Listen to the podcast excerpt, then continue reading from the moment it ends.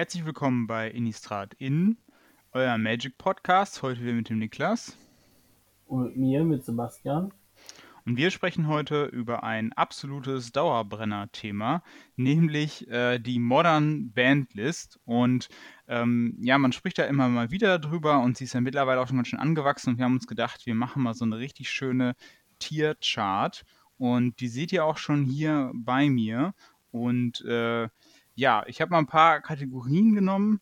Äh, unten seht ihr alle Karten, die aktuell auf der Bandliste stehen.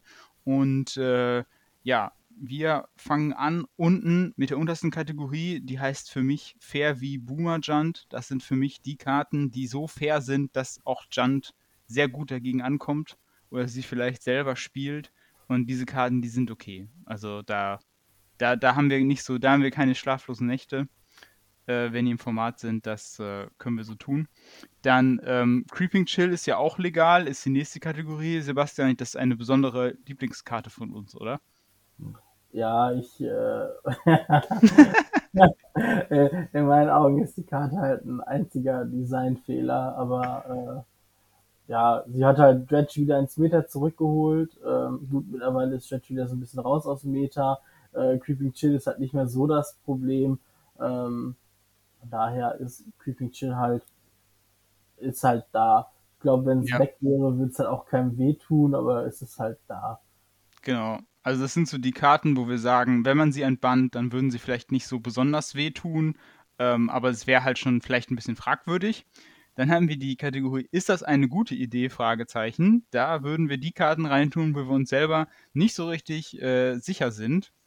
Und darüber kommt dann die Kategorie, wo wir auf die Kategorien, wo wir auf jeden Fall sagen würden, das sind Karten, die müssen auf der Liste bleiben. Und zwar äh, die Klopf, Klopf, hier ist Oko-Kategorie. Und ähm, ja, also der, der Name ist Programm. Also ihr, die jetzt vielleicht schon äh, Oko noch aus dem Standard kennen oder halt aus den anderen Formaten wissen ungefähr, was das für ein Power-Level ist. Und ähm, dann die oberste Kategorie, äh, das ist die Stormcrow-Kategorie. Also falls ihr noch nie von der Karte gehört habt, die ist hier extra nicht drauf, natürlich, weil sie einfach zu busted ist. Und ähm, ja, also das sind Karten, die sollte man nicht, äh, sollte man nicht ins Format lassen. Das ist einfach viel zu viel Value. Genau, falls ihr uns gerade auf Spotify zuhört und euch fragt, ähm, wir packen noch einen Link am Ende in die Beschreibung rein und dann könnt ihr euch nachher die, äh, ja, die Tierliste mal nochmal in Ruhe angucken, ähm, wenn ihr damit fertig seid. Wir werden aber versuchen, euch so mitzunehmen, dass ihr da auch audiomäßig folgen könnt. Ja, Sebastian, hast du einen Favoriten, womit du gerne starten würdest? Ich würde einfach sagen, wir fangen oben links an und arbeiten uns dann in der Reihe nach durch. Okay, also wir starten mit Hogak. Ja, Hogak, ähm, ich habe da eigentlich nur negative Gefühle, muss ich sagen. Ich habe da auch keine. Ich glaube, wir sind mit den Karten, die mit dem Graveyard interagieren, relativ schnell. Ähm, ja. Weil ja, sie einfach total bastet sind. Und man, äh, man hat ja gesehen, äh, was noch alles in Hammer gekriegt hat, bevor er äh, ihn endlich Hogak getroffen hat. Äh, von daher ist das Banning von Hogak ist in meinen, meinen Erachtens nach komplett in Ordnung und ähm, das, der, der muss auch gebannt bleiben. Ja, so, also, also Hogak ist für mich auch irgendwie so eine klare Fehlerkarte irgendwie, weil ja. das hat man irgendwie gesehen, eine Karte, die dann irgendwie in Anführungszeichen kein echtes Mana kostet, sondern die man halt nur mit alternativen Kosten bezahlen kann. Ähm, das ist einfach zu viel einfach. Too difficult to handle. Von daher sehe ich ihn auch ganz klar im Oko-Territorium. Äh, ja, Green Zenith ist schon ein bisschen spannender. Ähm, ja, ist so ein Tutor-Effekt äh, wird halt auch irgendwie immer stärker. Aber ich habe so ein bisschen das Gefühl, das Format ist momentan auch so stark, ob es dann noch so für dieser Resinif noch so wehtut. Ich bin mir da nicht so sicher. Wenn du halt überlegst, du spielst das Ding Turn 1, kriegst ein Dryad Arbor und dann ist ja. es im Endeffekt ein Ram-Spell. Ne, wenn du, äh, das sucht ja nur grüne Kreaturen raus. Das ja. heißt, Turn 2 findet das ein Land oder Elfen. Genau. Ansonsten würden mir jetzt keine wirklich relevanten grünen Kreaturen einfallen, die ein Mana kosten. Ja, ich, ich, ja, das stimmt, aber also ich würde, was die Karte vielleicht am ehesten zurückhält, ist die, dieser große grüne Mann, der große grüne Giant, der im Format ist, also der, der Titan natürlich, ja. ähm, da bin ich mir nicht so sicher, weil dann hast du halt irgendwie 16 Titans, ne? Oder wie viel haben sie jetzt? Also quasi, also. Ja, vier Titans, so. vier Summoners Pack und ja. ähm, dann noch die Zenite. Äh, klar, ja. die finden halt nicht nur die Titans, die finden dann auch mal eine Dryade, wenn du mit Valakut killen willst. Ähm, also für mich ist es definitiv nicht auf dem Level für Hogak. Nee, auf keinen ähm, Fall. Ich würde es vielleicht, wir, wir packen es vielleicht ins, ist vielleicht eher so ein bisschen äh, Ob so gut Debate. Ist. Ja, hm? also ich würde es auch Oder sehen bei äh, Creeping Chill ist ja auch. Ja, ja, ja, Also mich würde auch einfach interessieren, ähm, welche Decks abseits von Titan den Green Sun Zenith spielen würden. Also ich bin da bei Elfen. Elfen, ja. Ähm, aber Elfen ist ja jetzt auch kein, kein Deck, was wirklich im Meta da ist. Ne? Und ja. wenn der Zenith Elfen mit ähm, pushen würde, klar, warum nicht? Ja. Ja, auf jeden Fall.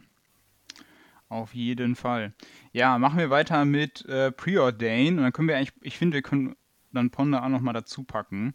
Ja. Also ich sehe Ponder definitiv stärker als Preordain, einfach weil es tiefer guckt.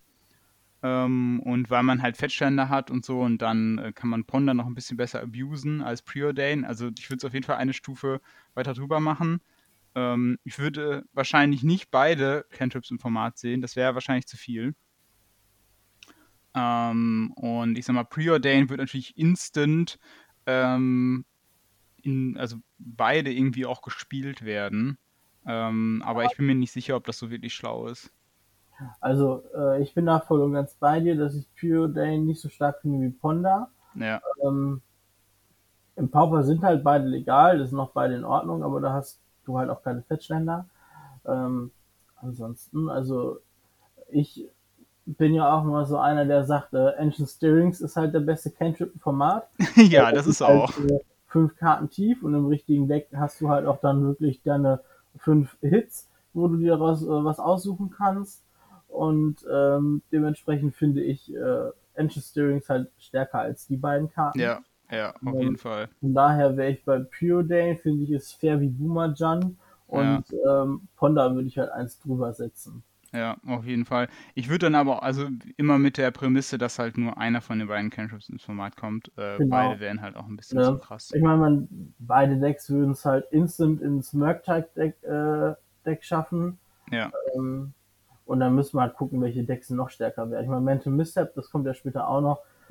ja auch so eine Geschichte, ne? Das wird auch gut im Murktide reinpassen. Ach, da kommen noch viele lustige Karten. Auf jeden Fall. Aber ich denke mal, ich meine, die ist halt die Frage, ob dann halt der, ich meine, es ist zwar eine bessere Karte als Serum Visions, aber der, ich denke mal, der Sprung ist jetzt nicht so stark, dass es halt das Format irgendwie walkt. Ja, äh, kommen wir zu. Man, du hast ja, du hast ja auch so Sachen wie Consider und Opt im Format. So, und das Pure Date sieht halt eine Karte mehr. Und finde ja, ja, auf jeden Fall. Tragisch. Ja, ja. Ja, wir kommen jetzt zu den fünf Artefaktländern, also den äh, eigentlichen, den ursprünglichen fünf Mirrodin-Artefaktländern. Ähm, ja, die waren nie im Format, glaube ich. Die waren schon immer gebannt und ich bin mir auch nicht so richtig sicher, ob das äh, jetzt, wo man die ganzen äh, Ursas Saga-Decks äh, irgendwie hat, ob das dann noch schlau ist, nochmal Artefaktländer ins Format zu bringen, oder was meinst du? Also deine Construct Tokens wären halt echt schon fies groß, ne? Ja, oh ja. Ähm, und du hast ja jetzt auch in Modern Horizons 2 hast du auch Artefaktländer gekriegt. Klar, die kommen getappt ins Spiel. Ähm, sind dementsprechend, machen dafür aber auch doppelt Mana, also zwei verschiedene Farben. Ähm, ist halt die Frage, ob die ausreichen, ne? Ja. Also, äh, die einfarbigen Dinger machen halt super schnell Metalcraft voll oder ähm, Affinity for Artifacts, ne? Wird auch sehr schnell.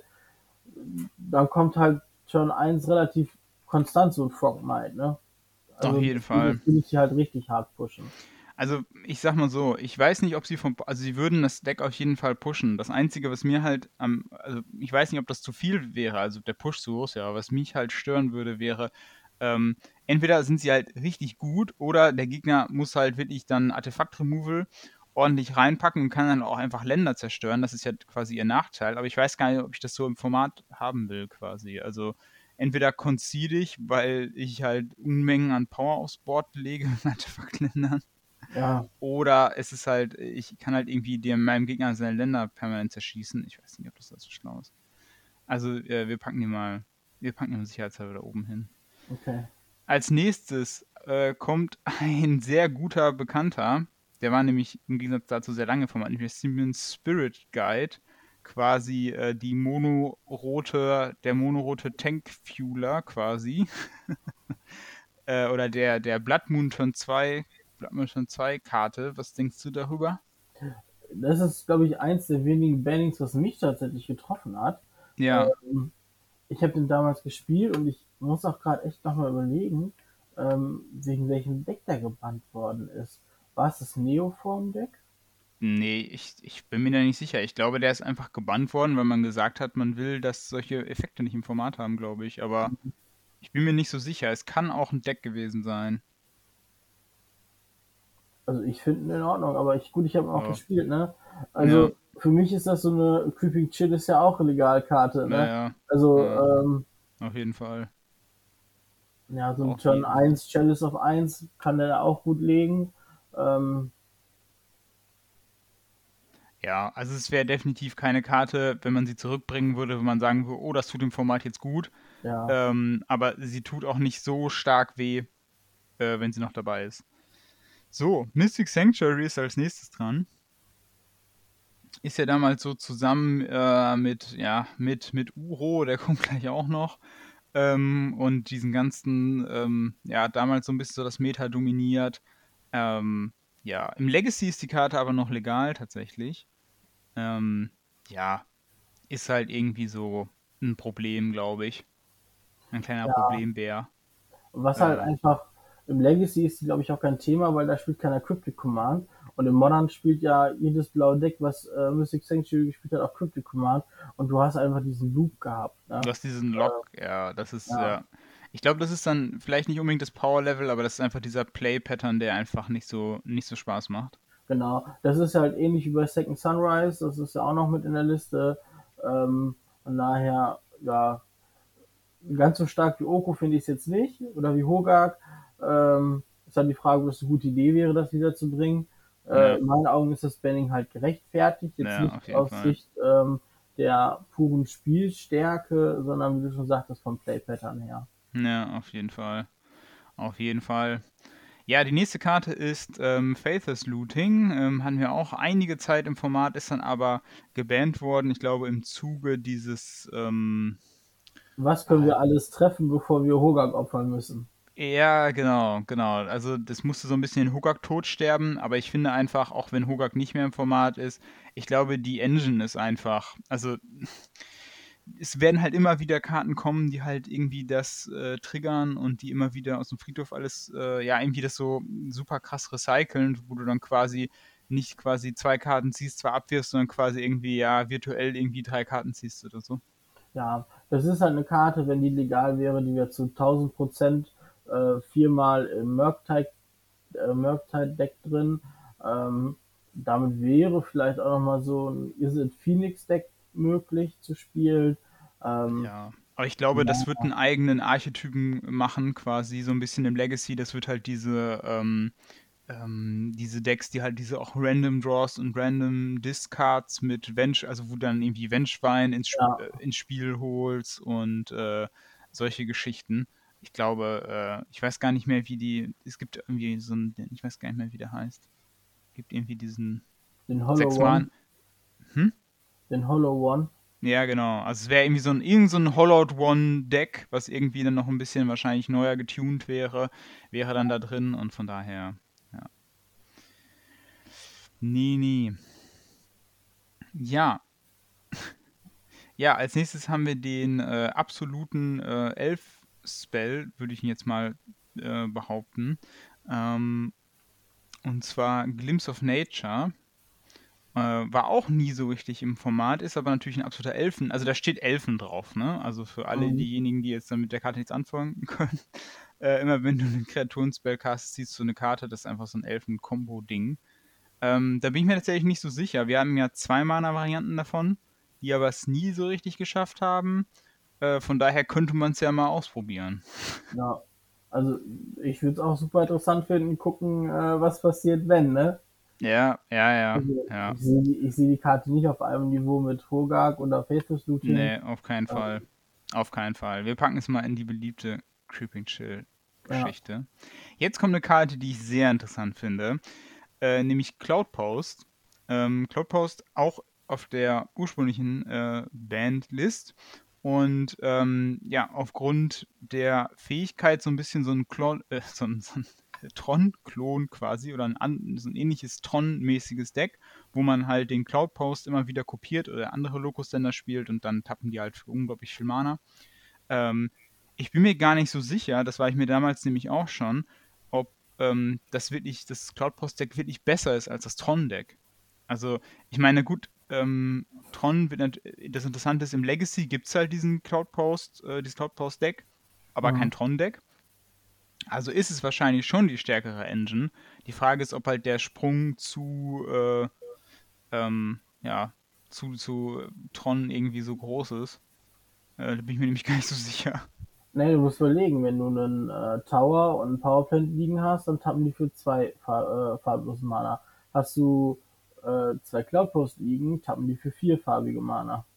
Also der Ramp ist schon härter. Also wenn du überlegst, du kannst damit Turn 2 kannst du den 4 Mana Kahn legen, ähm, suchst du irgendwie ein Artefakt aus dem Sideboard, was eventuell, ähm, weiß nicht, kann der. Ja, aber der Cloud Post kommt auch getappt ins Spiel, ne? Also. Ach ja, stimmt. Ja, ja. Ja, also es ist halt, es ist halt so ein bisschen so, ähm, es ist ein bisschen, also ich glaube, das Argument oder die Idee war, glaube ich, ursprünglich, dass der Cloud Post schwerer zu disrupten ist, weil du quasi beim, die, du kannst quasi den, äh, bei Tron kannst du halt immer einen Tron-Piece wegnehmen, dann ist der gesamte Tron quasi weg. Ähm, natürlich kannst du einfach Cloud Posts einfach die Cloud Posts äh, zerstören, aber die werden dann immer wieder geklont.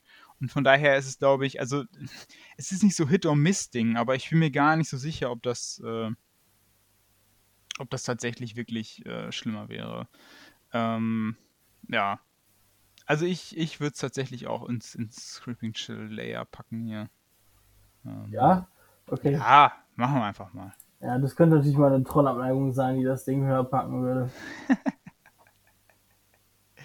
ja. Okay, äh, nächste Karte ist der Oko. Oko ist einfach. Oko kommt ins Oko. Nein, also äh, ich glaube, da, zu der Karte, ich glaube, die ist ja noch gar nicht so lange gebannt, brauchen wir, glaube ich, nicht zu viel sagen. Der dominiert ja. einfach Spiele. Ähm, ich, möchte, ich, möchte, nur kurz einmal einwerfen. Oko ist zwar nicht mehr standardlegal, weil er rausrotiert ist, ja. er war aber gebannt im Standard. Er ist gebannt im Pioneer, er ist gebannt im Modern, er ist gebannt im Historic und er ist gebannt im Legacy.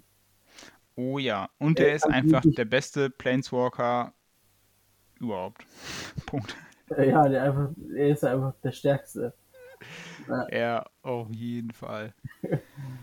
ja, äh, Dread Return können wir eigentlich gleich dazu packen. Da muss man, also für diejenigen, die so ein bisschen äh, mal sich mit der Karte auseinandergesetzt haben, ähm, ist so ein Legacy Dredge äh, Staple eigentlich. Äh, für null Mana kann man da Kreaturen wiederholen. Ist auch eigentlich irgendwie, ja. Ja. Was? Keine ja. Äh, das ist ja das, was, was äh, wo wir eben drüber gesprochen haben. So alles, was mit dem Friedhof interagiert, ist halt auch ganz schnell ganz broken. Und da gehört Dread Return einfach rein, ne? Äh, ja. ja. Auf den ersten Blick, vier Mana, kriegst Kreatur aus dem Friedhof ins Spiel zurück. Ist ganz nett, aber wenn du wirklich so Flashback, Opfer drei Kreaturen und dann kannst du im Prinzip, ja, für umsonst die Kreatur wieder ins Spiel holen, ähm, würde Dredge, glaube ich, auf ein ganz anderes Niveau bringen und würde, glaube ich, vielleicht auch das eine oder andere Deck auch noch enablen. Auf jeden Fall. Ja, die nächste Karte ist die gute alte Umezawas Jitte. Vielleicht wird sie ja irgendwann auch mal. Äh, wir haben ja bald wieder ein Set auf der Plane. Ich bin mir aber nicht sicher, ob die Karte da nochmal reinkommt. Vielleicht ähm, nicht eins zu eins, aber äh, vielleicht eine Abwandlung. Ja, irgendwie so ein, oder so ein Flavor-Ding, irgendwie so, sowas Flavor-mäßiges oder so, kann ich mir schon vorstellen. Ja, Jitte, ich bin mir gar nicht so sicher. Also, wenn du mich vor fünf Jahren gefragt hättest, hätte ich die irgendwo da oben irgendwo, in die auf jeden mhm. keinen Fall. Aber mittlerweile bin ich mir da gar nicht mehr so sicher. Also ich habe ein bisschen das Gefühl, das Format ist einfach zu schnell für Hitte irgendwie. Ja. Ja, ne? Es ist also einfach. Ähm, wenn man halt überlegt, so das Deck, was momentan am meisten mit, mit Equipment spielt, ist halt das Hammer Time Deck. Und das würde kein Jitte spielen, weil Nö. das ja mm, ich sage jetzt mal ein bisschen mehr auf Combo ausgelegt, ne? Ähm, und die Jitte, Ja. die, die Jitte will ja grinden und Hammer Time will nicht grinden. Die Jitte wäre dann eher für, für Stoneforge Mystic Stacks, die auch äh, Caldera Complete und auch den Better Sky spielen. Und für Ja. die meisten Decks ist Caldera Complete da schon mehr Lights Out als die Jitte. Von Ja, ja, und äh, ist einfach, bei der Hitte ist einfach das Problem, es kostet zwei Mana, dann musst du sie für zwei Mana auch noch irgendwie equippen und dann muss die Kreatur noch Schaden machen und das dauert einfach zu lange, ähm, um halt sich in so einem Meta zu stabilisieren. Deswegen, also ich würde auch sagen, wenn die Hitte entbannt wird, vielleicht wird es ein bisschen gespielt oder so, aber ähm, weit weg von irgendwelcher Unfairness. Vor allen Dingen ist die Hitte auch noch eine Möglichkeit, Ragavan zu töten und das ist ja auch das, was nach alle schreien, der Ragavan ist so böse. Ja, Ähm, aber da ist auch wieder so, wenn, wenn die Hitte ins Spiel kommt, weil ich der Ragavan schon zweimal gehittet und dann weiß ich nicht, ob die Hitte noch so viel macht. ähm, am Ende läuft der gegnerische Ragavan mit deiner Hitte rum. Das wäre, das wäre, das wäre mega hart.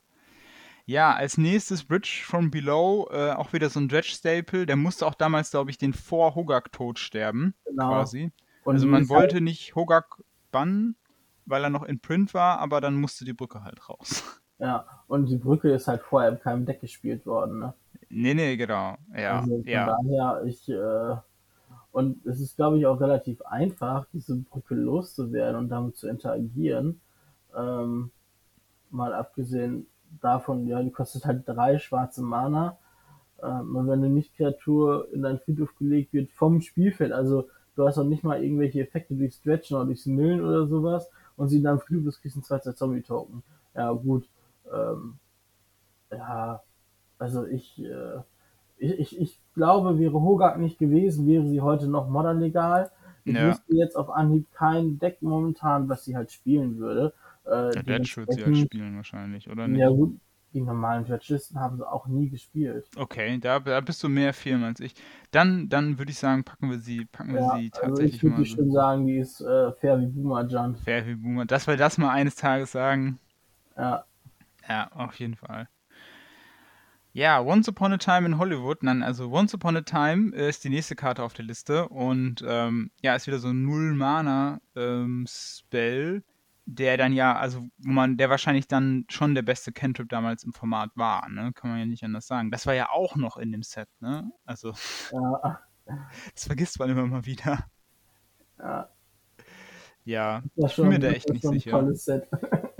Ja, also wenn man sich das anguckt, Ja, richtig viel Spaßkarten mitgebracht. Ne? Sie haben jetzt Mystic Sanctuary, Oko, Once Upon a Time sind schon drei Karten aus dem Set. Ich guck mal, ist da noch eine Karte? Nee. Nee, Aber drei Karten aus einem Standard-Set ist schon solide. Das ist schon sehr solide. Ähm, ja. Ich bin mir da nicht so sicher. Also ich, ich, ich schwanke da. Also ich weiß nicht, ob die Karte dem Format so richtig, das so eine richtig gute Idee ist. Also sie ist halt nicht auf Oko oder Hogak-Niveau, aber ich finde sie schon. äh, Ist halt eine schöne Karte fürs Tron. Äh, Ja. Ich, weiß, ich weiß gar nicht, ob sie damals auch noch gespielt hat.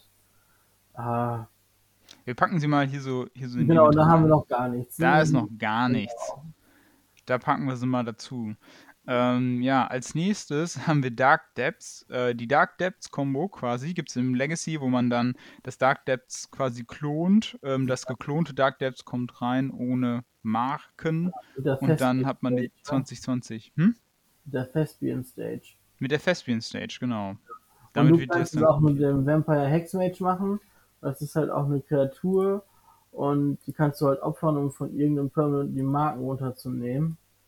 Und das geht damit halt, glaube ich, auch. Warte, ich, äh, genau. Genau, das geht, genau, das geht damit Äh, auch. Man kann das sogar, wenn man Urbock 2-1, Sacrifice, Vampire Hexmage, hat auch noch First Strike, Remove all Counters from Target Permanent und dann nimmst du, äh, ja genau, wie du schon sagtest, ne, Turn 1 Urborg, Turn 2 Hexmage und dann äh, ähm, hast du Turn 2 vielleicht auch noch den links gelegt, den Marit Latsch da und dann äh, hast du dann Turn 2 so eine 2020 liegen. Ja, genau. Also es ist halt ein sehr bekanntes, oder nicht bekanntes, aber es ist ein sehr beliebtes Combo-Deck auch im Legacy oder ein beliebtes Deck im Legacy. Ähm, man hat allerdings natürlich nicht die gleiche Kartenauswahl. Man hat zwar die Combo-Pieces quasi, ähm, aber man hat nicht so viel Tutoren tatsächlich. Und ähm, Ja, also ich, ich weiß, also ich sag mal, das ist auch wieder so eine Sache. Als sie damals auf der Bandlist stand, war sie da völlig zurecht.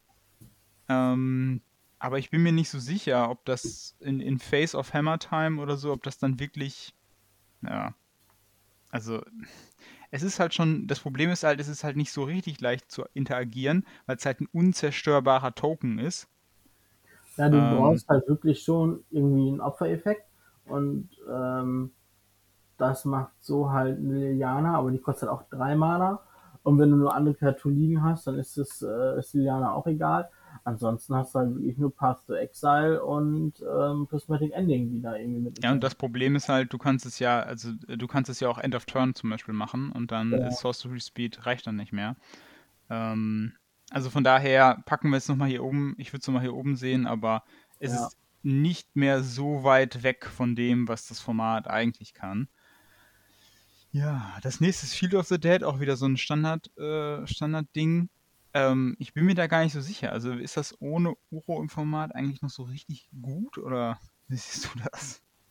Hm, du hast ja immer noch die Fettständer, ne, die das Ding halt ja. triggern lassen können.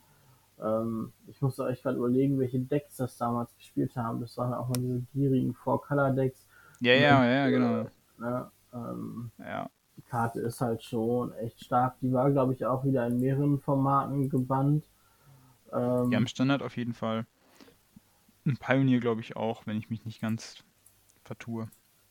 Im äh, Historic auch. Modern, Pioneer, ja. Historic und im Standard äh, war ja. sie auch gebannt. Ne? Ja.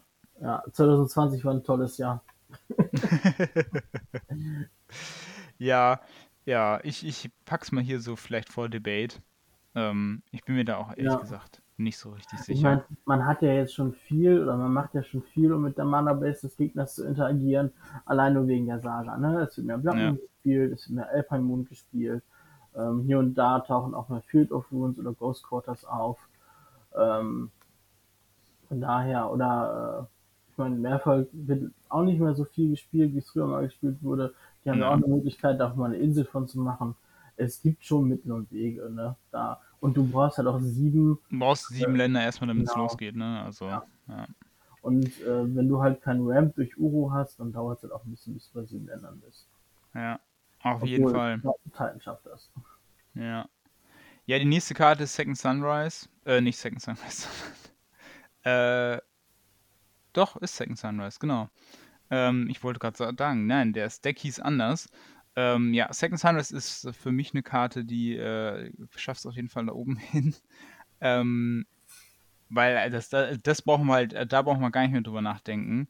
Ähm, weil es einfach, ja, also für diejenigen, die damals nicht dabei waren, das wurde damals in einem Deck gespielt, das hieß X, wo man einfach quasi seine eigenen Artefakte äh, geopfert hat für verschiedene Effekte und dann hat man halt Second Sunrise gespielt und alles wieder zurückgebracht. Und das hat einfach dazu gedauert, dass Züge halt sehr lange gedauert haben. Sehr, sehr lange. Und das ist einfach Tournament Magic mäßig nicht. Das funktioniert einfach nicht. Da haben halt einfach die extra Turns genauso lange gedauert wie die komplette Ja, Runde. genau, genau, das war's.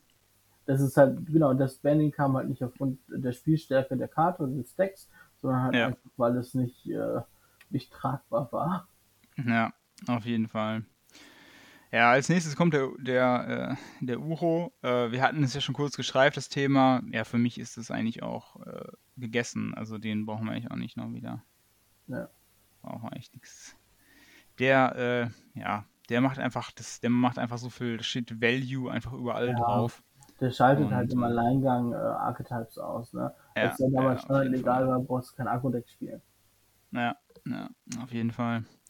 Ja, das nächste ist der Mox Opal. Der Mox Opal ist damals so ein bisschen, der war ja sehr lange im Format. Ähm, den hat man so, ich habe ein bisschen das Gefühl gehabt, der hat so ein bisschen gehen müssen wegen ähm, Ursa. Äh, Ursa damals. Ja. ähm, von daher, ich bin mir gar nicht so sicher, ähm, ob es. Ja.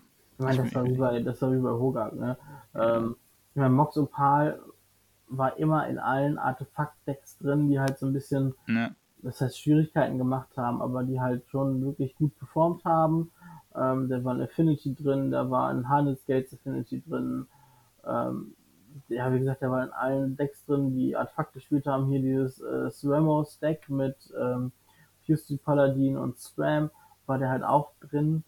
Ähm, ja. Es ist halt gratis Mana, ne? Und das haben wir schon bei dem Simeon Spirit Guide gesehen. Es ist immer so ein bisschen schwer äh, einzuschätzen, wie stark das wirklich ist. Aber ja. der, der Mox musste gehen wegen Ursa. Man hat ja. das Deck gesehen, man wusste, das Deck ist problematisch. Und ähm, der eigentliche Troublemaker ist eine Karte, die im Print ist. Ähm, aber wir bannen erstmal eine andere Karte und hoffen, dass es irgendwie hinhaut.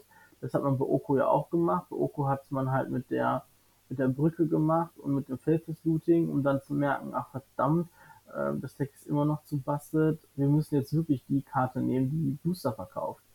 Und ja. ähm, bei Ursa hat halt funktioniert. Ne? Da musste der Opal für die Sunden von Ursa sterben. ähm, aber es hat ja funktioniert. Das Deck ist da ein bisschen abgeschwächt worden und Ursa ist halt nicht mehr so präsent wie zu dem Zeitpunkt noch. Ja, auf jeden Fall. Ja, deswegen habe ich ihn jetzt hier auch zusammen mit dem Affen in die Creeping Chills ja auch legal äh, Kategorie gepackt.